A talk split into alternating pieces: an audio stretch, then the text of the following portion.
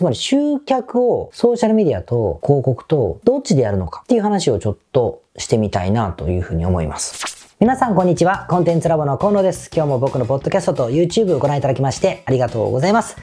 さて今日が666回目の配信をまた張り切ってお送りしたいと思っております。今日はゾロ目ですね。で、タイトルこんな風にしました。ついに決着 SNS 対広告どっちがいいの？ということでお送りしたいと思います。あのちなみに僕の会社でコンサルをするときに、クライアントさんにですね、集客のためにソーシャルメディア、つまりインスタグラム、TikTok、えー、Twitter、YouTube みたいなものを最初に積極的に取り組んでください。集中してくださいということは、ほぼありません。で、なぜかというと、嫌いなんじゃなくてですね、ほとんどのクライアントさんが短期的に結果を出そうとしているんですよね。なので、時間的にすごく成果が出るまでにかかるようなソーシャルメディアを優先順位を上げることができない。そんなにのんきなことができない場合が多いのと、じゃあ短期的に結果を出すために、プロの運用者を雇うかというと、そんな資金もあるような人たちではなかったりするわけですよ。ですから、ソーシャルメディアというのは、集客のためのソーシャルメディアっていうのは、優先順位はすごく後回しになっていくことが多いんですよね。で、これは正しいと今では僕は思っているんですが、とはいえ、巷を見るとですね、ソーシャルメディアをやらなければいけないという情報で溢れているじゃないですか。TikTok で効果的にどう投稿するかとかね。もしくはインスタグラムのフォロワーをどう増やすか、エンゲージメントをどのように上げるかとか、まあ YouTube の再生回数を増やすのはこういうコツだとかね、Twitter で1万フォロワーを増やす7つの秘訣みたいなのかもしれないけど、こんなのがすっごくたくさんあるじゃないですか。しかも、インスタグラムで、まあ、インフルエンサーになることによって、みんなを自分のこう、いわゆるオンラインサロンみたいなものに引きつけたいと思っていたりとか、そういう方々だけじゃなくて、いわゆる一発の広告代理店とか、スーツ組ね、広告代理店とか、マーケティング会社とか、ああいう会社も躍起になってそれを進めているところがあると思うんです。なんだろうってことですよね。まあ、僕らが、僕がバカなのか、世の中を知らないのか、もしくはそういうことをやれという人たちが、情報弱者の方々を食い物にしたいと思っているのか、ちょっとわかんないじゃないですか。で、これについて、まあ、実は僕は答えが、を持ち合わせている、自分なりの答えは持ち合わせているんですよ。なので今日はこれを話します。え、つまり、え、広告なの？でもソーシャルメディアで集客するの？つまり集客をソーシャルメディアと広告とどっちでやるのか？っていう話をちょっとしてみたいなというふうに思います。ちなみに今日の議論の中で自分とか自分のチームの影響力を大きくすることによって、つまりインフルエンサーになることによって、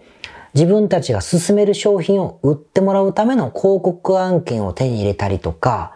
もしくは YouTube で人気を出すことによって、そこでの広告収益を得ていく、つまりメディア運営をする、みたいな。ことがしたいような方というのは対象にしていません。なぜかというと、自分たちのメディアを運営する、そして広告案件を取る。広告費を手に入れる。とか、自分たちの影響力を行使して、その自分たちの影響力にお金を払ってもらう。まあグッズ売ったりとかでいいんだけど、みたいなことをしたい人というのは、集客のために使ってるわけじゃなくて、メディ自分メディアを作ることイコールそのものが SNS なので、これはやる、やるじゃないですか。もうイコールなんで。選択の問題じゃないですね。そういう、そういう話は今日は、あの、していません。あくまでも自分が扱っている商品、自分が扱っているサービスを売るお客さんを集客するために SNS を使う。広告を使う。みたいな議論をしたいということをちょっと前提として申し上げておきますね。で、じゃあその時にソーシャルメディアをじゃあなぜ優先して使う、使えというふうにみんなが言うか優先してじゃなくて使え使えって言うかですよ。使えという話。さっき言ったみたいに時間もかかるし、えー、お金もかかるのになんで使えと言うかというと、一番よくある理由が広告費は高いから。ライバルも多いし広告費が高くなってきているから。というのが一番よく言われますよね。もしくは、ソーシャルメディアだとお金を使わなくてよいから。お金を使わなくてもできるからという、この、もう二つの意見が大きいと思うんです。でもね、これはね、ちょっと根拠に乏しくて、なぜかというと、まずお金を使わなくてよいからっていう議論なんですけども、ソーシャルメディアを自分で、もしくは自分たちで運営して、集客効果まで得られるぐらい、フォロワーであったり、登録者だったり、再生数であったり、エンゲージメントを上げていこうと思うと、とにかく時間がかかるんですよ。時間かかる。その、期間ということかもしれないし、投下した毎日の労働時間かもしれない。リサーチする、企画する、撮影する、編集する、みたいな。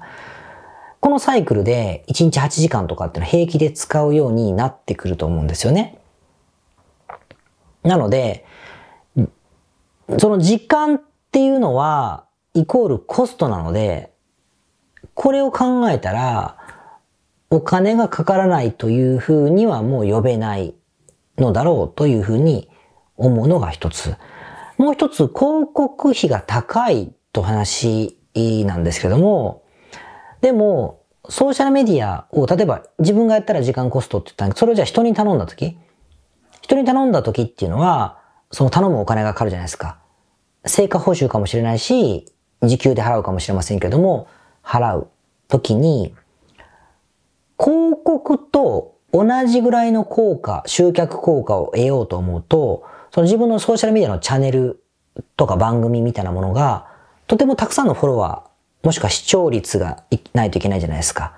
このたくさんしようと思えば思うほど、ここにかけるお金っていうのは増えていくんですよね。増えていく。ので、広告を出したら、一人のお客様を取るのに2000円かかっていた。だけどソーシャルメディアをやった当初は自分がやってたからゼロだったけれども、一人2000円かけて100人集めていた。無料でやれたのは一人だった。専門家を雇ったら、え、10人になった。10人を100人にしようと思った専門家にもっとお金を使った。ってなってくると、このソーシャルメディアから集めたことがあるお客様と、広告で集めたことがあるお客さんと、使った金を割り算すると、こっちは2000円、こっちも2000円みたいに、拮抗してくるんですよね。まあ、必ずとは言いませんけど、拮抗してきます。な、ソーシャルメディアはちょっと高いかもしれませんね。ってことがあるので、広告費より安いという話にはなかなかならないだろうというふうに思うんです。しかもソーシャルメディアの運用っていうのは広告と違ってですね、AI とかが最適な配信とかってことを組んで、ある程度成果が安定するような保証がないわけじゃないですか。なので、やったことが外れることもあるから、やっぱここ遠回りするんで、ちょっと不利なところがあると思うんです。なので優先順位はやはり確実性がある広告になるというふうにやっぱりなるんですよね、話がね。なると。でもさっきも言ったけど、ソーシャルメディアをやるべきだって話がじゃあなぜ出るかっていう話になるんですけども、あ、ちなみに、広告の中には、ソーシャルメディアに出すって広告も入ってますからね。僕が言ってるソーシャルメディアっていうのは今日は運用ですよ。自分のアカウントを運用するって意味ですからね。意味わかります？無料の方ね。金かける方はソーシャルメディアも含まれますよ。まあ、それはちょっと置いといて。で、じゃあなんで、広告が今みたいに優先されるってことになるのに、SNS をやれやれって話になるかというと、実は今までの話に全部答えがあるんですよ。こんなに唾飛ばしながら喋れなくても、多くの起業家の方々は頭がいいので、広告は優先して使ってます。こんなこと言わなくたって。使ってます。うまくいってる人は。使い倒してると言ってもいいね。使い倒してますよ。Google、まあ、日本だったら Yahoo、TikTok、Facebook、すらインスタみたいなことを全部広告やってます。やり尽くしているんですよ。アフィリエイトもやってます。やり尽くしているんです。で、売り上げをどんどん大きくしていきます。なんですけれども、広告費って、売り、売りたい人の幅が大きくなれば、つまり、顧客数を増やせ、増やしたければ増やしたいほど、顧客が増えれば増えるほど、広告単価が上がるんですよ。意味わかります？広告費が上がるのは当たり前でしょ ?100 万使ったら100人獲得できて、200万使ったら200人、1000人使ったら1000人っていう風になるんだったら売り上げに応じてうまくいくんだから、これずっと一生やればいいじゃないですか。一生やればいいんですよ。なんだけど、100万使ったら100人、200万使ったら200人。300人使ったら250人。400人使ったら280人。500万使ったら300人。1000万使ったら500人みたいになるんです。つまり、一人当たりに獲得するコストが上がっていくんですよね。上がっていくんです。で、これ何回かこの番組で言ってますけれども、で、なると何が起こるかというと、お客さんを取り切ったどこかの、増やしているどこかのタイミングで赤字になるんですね。これはその人のせいじゃないんです。そういうもんなんですよ。まあそれはライバルが多いからってことになるんだけど、ライバルが多いし、だんだんだんだん人を増やしていけばいくほど、やる気がない人を狙っていくんでね。やる気ない人を口説くような世界になっていくから、やる気がない確率が高い人を狙っていくので、やっぱり、あの、確率が下がっていくということですよ。例えば、化粧品を、うーん、女性に対して送ってたんだけど、女性にさ、日本人、例えば日本人に売りたいときに、うん、ご女性が5000万人、6000万人いたらさ、6000万人を狙ってる中で、これ6000万人狙い切ってしまったら次は男性狙うしかないじゃないですか。ね。6100人狙った時に男性になるから急に確率が下がるんですよ。みたいな話ですね。まあいいや。で、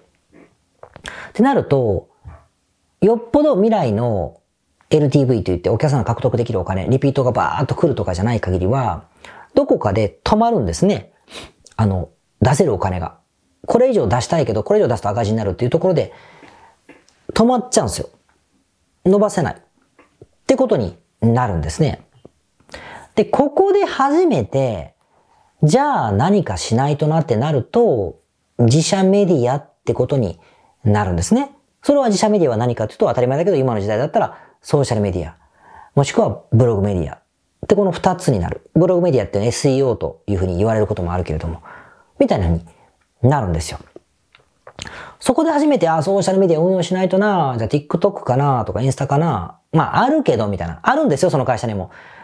既存客に対してアピールしたりするためにあった、あったし、既存で広告で集めたお客様がフォロワーになってくれてますよ。なってくれてるからそこそこそこの数だったりするんですけども、でもそれはまだ見のお客さんを集客できるほどパワーがあるわけじゃないので、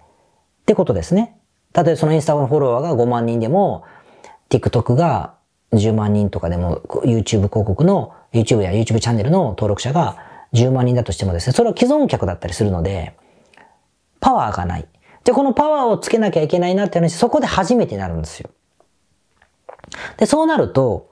このソーシャルメディアを運用しようと思った会社っていうのは、広告なんかを使って売り上げを伸ばしてきた会社なので、キャッシュはありますね。ある。ある。あるから、これを使って当然自分のスタッフでやらそうとは、なかなか、まあ思うかもしれないけど、まあなかなか思わなくて、やっぱりプロに頼もうかなって話になる場合も多いじゃないですか。で、これを狙うから、一発のスーツ族の会社がやるんですよ。代行しますっつって。もちろんプロを揃えてね。やる。その代わり高いですよ。あの、だって自分でやったって金稼げるようなことを人にやらせるんですから、ものすごく高額なお金を払う必要が、当然、出てきますね。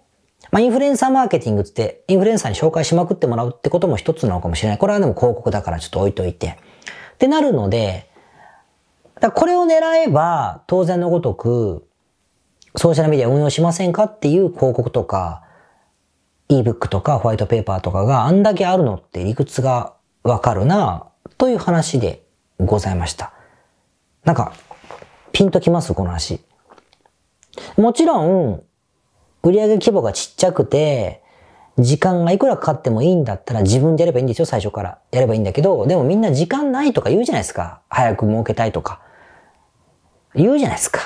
だったらってことで広告を優先していく方が多いんだけれども、それはちょっと置いといて。でも、なぜソーシャルメディア、ソーシャルメディアってなるかっていうと、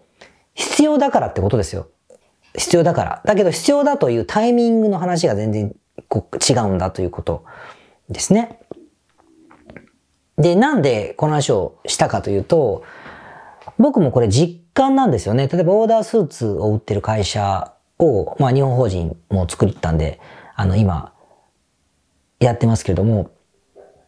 ここも広告をどんどんやってますよね。すごく伸びてるし伸ばしてますけれども、やっぱりあるタイミングで広告費がペイしなくなる瞬間っていうのがあるんですよね。それ予測できるんですよ。で、それ以上やろうと思ったらブログメディアを作るか、ソーシャルメディアを運用するかしかもう2択しかなくて、じゃあ内政で自分とこのスタッフにそれやってもらうかと、これ彼はプロじゃないですから、できないし、それを育てる余裕もない。ってなると、外部のプロに頼もうかなって発想に当然なる。頼もうかなと思った時に、じゃあどういうふうに金を使うかというと、そもそも広告運用して健全な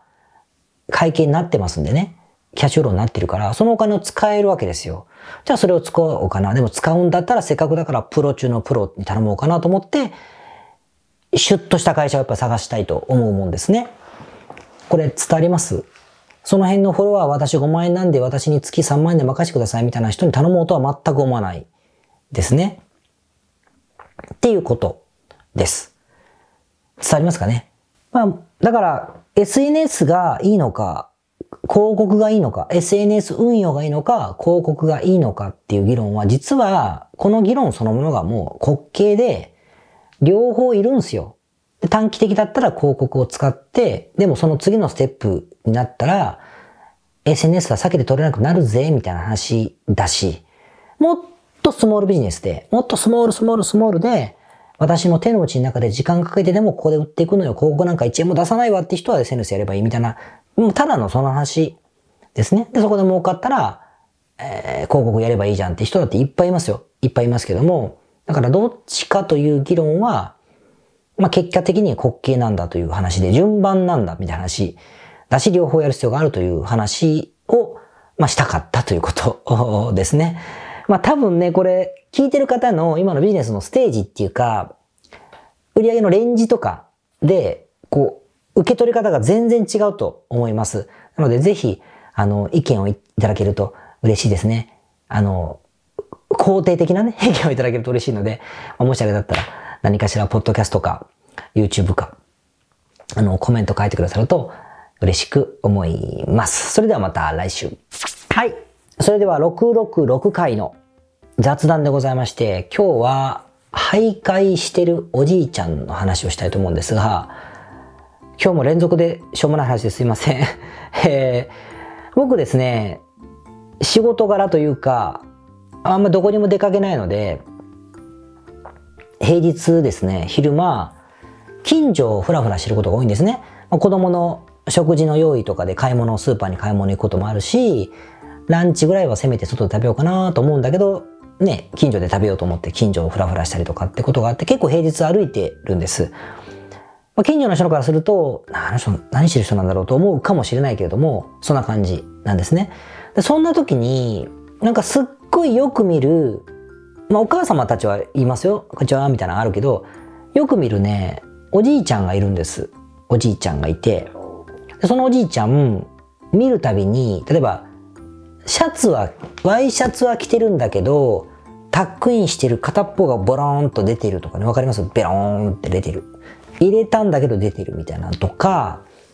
言葉悪いけど社会の窓。ズボンのチャックが全開とかですね。わ、全開だよとか思ったりとか。もしくは靴がボロボロの靴を片かかとで踏んで、こう、歩いてたりとかですね。なんかとにかく、なんか、まあ、だらしないんですよね。だらしない。で、僕、で、歩くのもこうなんかよちよちよちよちこうしている感じなんです。で、僕は、で手ぶらだし、僕はいつも見ていて、あ、で、僕は密かにその人のことをお父さんと呼んで、お父さんと思って呼んでるんで、自分のお父さんじゃないですけど、お父さんと呼んでるんですが、そのおじいさんはなんか僕ね、最初、あの、少し地方がある方で、徘徊癖があるのかなと思ったんですね。だから、まあ、自分が介護の経験がないですけれども、素人なりに、これは家族に知らせた方がいいんじゃないかなとか、なんかもしか近づいたらそういう住所とか書いてんのかなとかね。こういうこといいのかなと。でもそこまで挙動不審じゃないですよね。なんか普通に、普通にスーパーに向かっていたりとか、なんかスーパーの前でお茶を飲んでたりするんで、うん、どっちなんだろうと思いながら、こういつも躊躇するというか、まあでも事故に遭うような感じもないし、なんかどっちつかずだったんですよ。って思ってたんですね。で、そうやって見てたんですけど、ある日、コンビニでそのおじいさんを見かけました。あ、コンビニ来るんだと思いながら、まあ、来るよと思ったんだけど、コンビニにいらっしゃるのを見てですね、見て、じゃあ、その時の家立ちが、いつもと全然違って、ジャケット着て、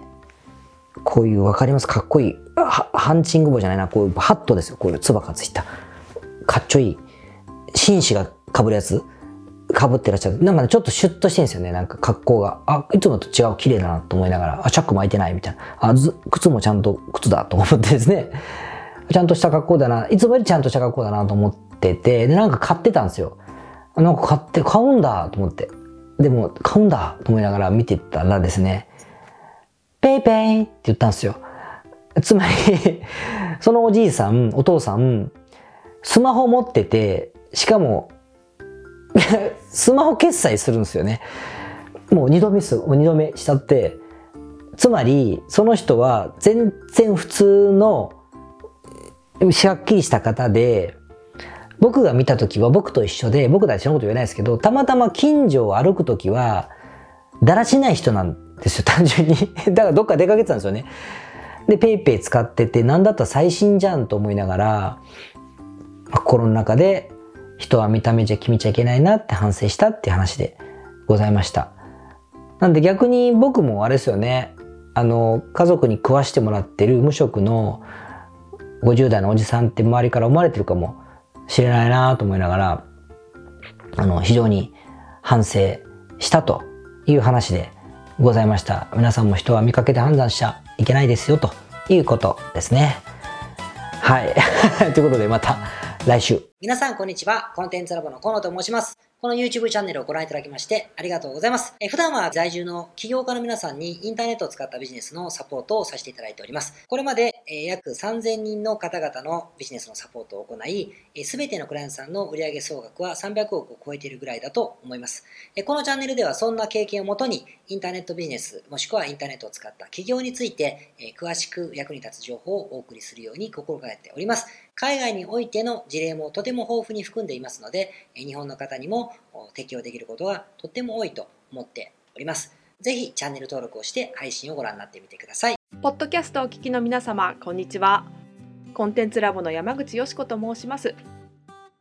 普段はサンフランシスコに住んでおりまして、日々現地からコンテンツラボのお仕事を行っています。いつもご視聴ありがとうございます。いつも聞いてくださっている海外在住の方、日本在住の方、起業して制約のない自由なライフスタイルを実現したいと思っていませんか？今日はそんな皆様にですねお知らせとお願いがありましてこんな風に最後にお邪魔させていただいています。そのお願いというのはですねコンテンツラボのコンサルティングサービスについて知っていただくということです。で、あのー番組の中でも河野が時々メンバーさんと呼ばせていただいていることがありますのでご存知の方も多いと思います。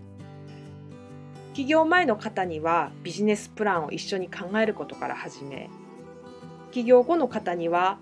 集客組織化異業種展開。だったりはたまたお金の残し方。とかそして望むライフスタイルの実現というところまでですね。メールやオンライン通話でのコンサルティングのほかに学べる仕組みとしてあの定期的に私たちの方からコンサルティングを受けていただいているメンバーさん用に教材をあのお配りしたりですね。あと世界各地にお住まいの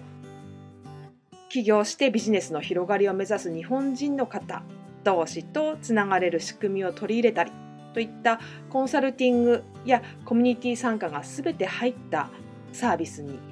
なっております。私たちのクライアントさんは7割が海外在住者在住者さんでですね。3割が日本にお住まいの方です。これから起業したい方すでに起業している方あとはあの起業して少し時間が経ってもうあの成長期に入られている方皆さんそれぞれあのビジネスのステージはそれぞれですけれどもとても刺激的にご一緒させていただいています。でよく聞かれるのですけれども海外在住ということにかかわらずですね私どもでは日本にお住まいでビジネスを展開している方とかあの起業計画されている方にもお使いいただけるコンサルティングサービスとなっていますのでご安心ください。起業前起業後日本海外とか関わらずプロフェッショナルな支援やコミュニティ参加でもっともっと成長したいとお考えの方におすすめのコンサルティングサービスとなっております。であの知っていただくことがお願いだったのですけれどもここからは皆さんにあのまた別のお知らせになりますがご興味がある方のために河野が世界各都市で実施して大好評をいただいているネット企業ビジネスセミナーを無料で公開しています。まだ何をしていいかわからない方にはどんなビジネスをするべきかすでに何かを始めている方のためにはどのようにビジネスを成長させるのかといったような濃い内容をですね4時間以上でとても詳しくお話ししています。もちろんあのコンテンツラボの強みとして今まであの一緒にサポートして大きくなってきた実際起業されている方たちの生の声も聞けてしまう貴重なものになっています。そしてさらに特別に今回取り下ろした「How to」というものを含めた実践編のセミナーも特別にご覧いただけるようになっております。ネットショップを始めてみたいとかサービス業をしてみたいコンサルティングやコーチング業をやってみたい自分の持っている情報を売ってみたいなどですね全てカバーしている動画セミナーになっています。